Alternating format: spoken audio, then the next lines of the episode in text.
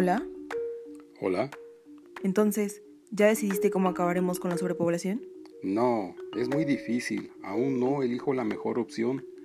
Sigo sin saber qué arma será más efectiva. Bueno, pero ¿me podrías volver a explicar la diferencia entre virus, bacterias y todo eso? Es que es muy complicado. Claro, está bien, te lo voy a explicar, pero esta vez presta más atención. Lo primero que necesitas saber es que las bacterias pertenecen a las procariontes, al igual que las arqueas, y que ambas son organismos unicelulares, sin organelos o un núcleo definido. De hecho, deberías saber que hace más de 1.500 millones de años, dentro de la historia de la vida, todas las formas vivientes eran de este tipo, y que en la actualidad son la forma de vida predominante en el planeta. Bueno, ahora, ¿cómo se diferencian estos microbios? Pues como ya te dije, ambas son procariontes, y tú sabes que su apariencia es muy similar, pero ¿cómo entonces las vamos a clasificar? A través de su forma, sus medios de locomoción, pigmentos, necesidades nutrimentales, la apariencia de sus colonias y sus propiedades de tinción. ¿Te acuerdas del experimento que hicimos? Los diferentes colores que vimos, esas pequeñas manchitas, son una manera de distinguir entre las bacterias gram positivas y las gram negativas. Esto por su pared celular, utilizando la tinción de gram. Los científicos siguen sin ponerse de acuerdo, pero tras comparar sus secuencias de nucleótidos, unos dicen que hay cerca de 15 reinos para clasificar a las bacterias y 3 para clasificar a las arqueas.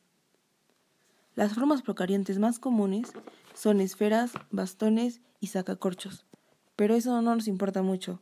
En realidad son tan pequeñas, pero tan pequeñas, que su diámetro va de los 0.2 a los 10 micrómetros. Lo que es más interesante es su capacidad de adaptación y reproducción. ¿Sabías que hay procariontes móviles? Estos tienen flagelos, que los impulsarán a través de medios líquidos. También son capaces de formar películas. No, de esas no, nada de Hollywood. Más bien son agrupaciones, colonias si prefieres, de bacterias cubiertas por capas pegajosas de polisacáridos o proteínas. Estas agrupaciones las protegen y les ayudan a adherirse a superficies lo que las hace más difícil de combatir. Pero eso no es todo. Escucha esto. Algunas tienen la capacidad de producir endoesporas dentro de sí. Estas endoesporas guardan el material genético y detienen la actividad metabólica de la bacteria hasta encontrar condiciones adecuadas de nuevo.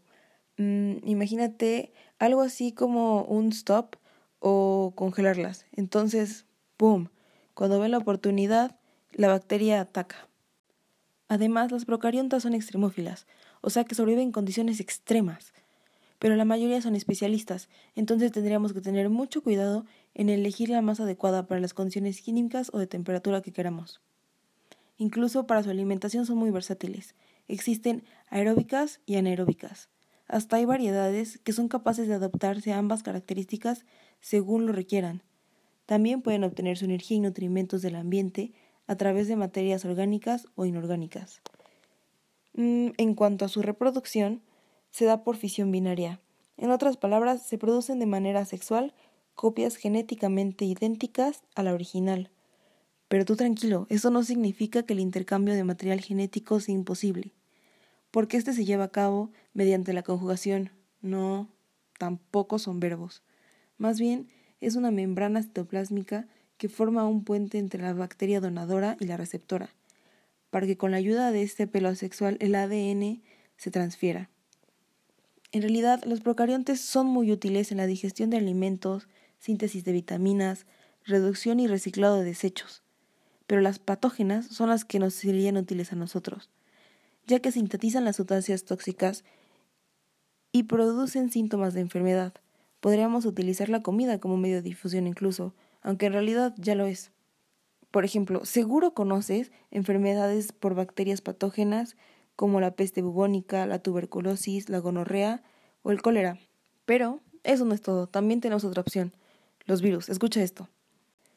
Estos son tan pero tan simples que ni siquiera son considerados organismos vivos. Se componen por una molécula de material hereditario y una cubierta proteica o cápside que la cubre no son capaces de producir proteínas ni reproducirse por sí mismos, y son aún más pequeños que los procariontes. Imagina que su diámetro va de 0.05 a 2 micrómetros. También estos virus en realidad son parásitos, ya que viven dentro o sobre organismos huéspedes, inclusive para reproducirse. Secuestran a una célula y utilizan sus instrucciones codificantes de modo que éstas produzcan componentes de los nuevos virus. Los virus de igual modo son muy específicos para cada célula o organismo que atacan y son muy difíciles de combatir, ya que al no tener mecanismos contra los errores que se puedan surgir durante la duplicación, están sujetos a mutaciones continuas. Entonces, imagínate las posibilidades. Ni siquiera tendríamos que hacerlo nosotros. Por otro lado, muchas veces atacar un virus, el antiviral también daña o mata a la célula huésped. Estarían haciendo nuestro trabajo. Aún más sencillos, y por último, tenemos a los viroides y a los priones.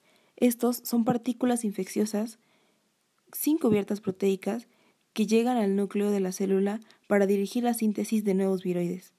Los priones son agentes infecciosos compuestos únicamente por proteínas, ni siquiera tienen ácidos nucleicos, y estos surgen con copias mal plegadas que se transforman en priones infecciosos, y estos acaban por inducir a todos los demás a su alrededor para hacer exactamente lo mismo. Bueno, eso es todo. Ahora, ¿ya podemos elegir nuestra arma biológica? Yo creo que ya, lo tengo muy claro. Ahora podremos exterminar y poder terminar con la sobrepoblación. Ja, ja, ja, ja.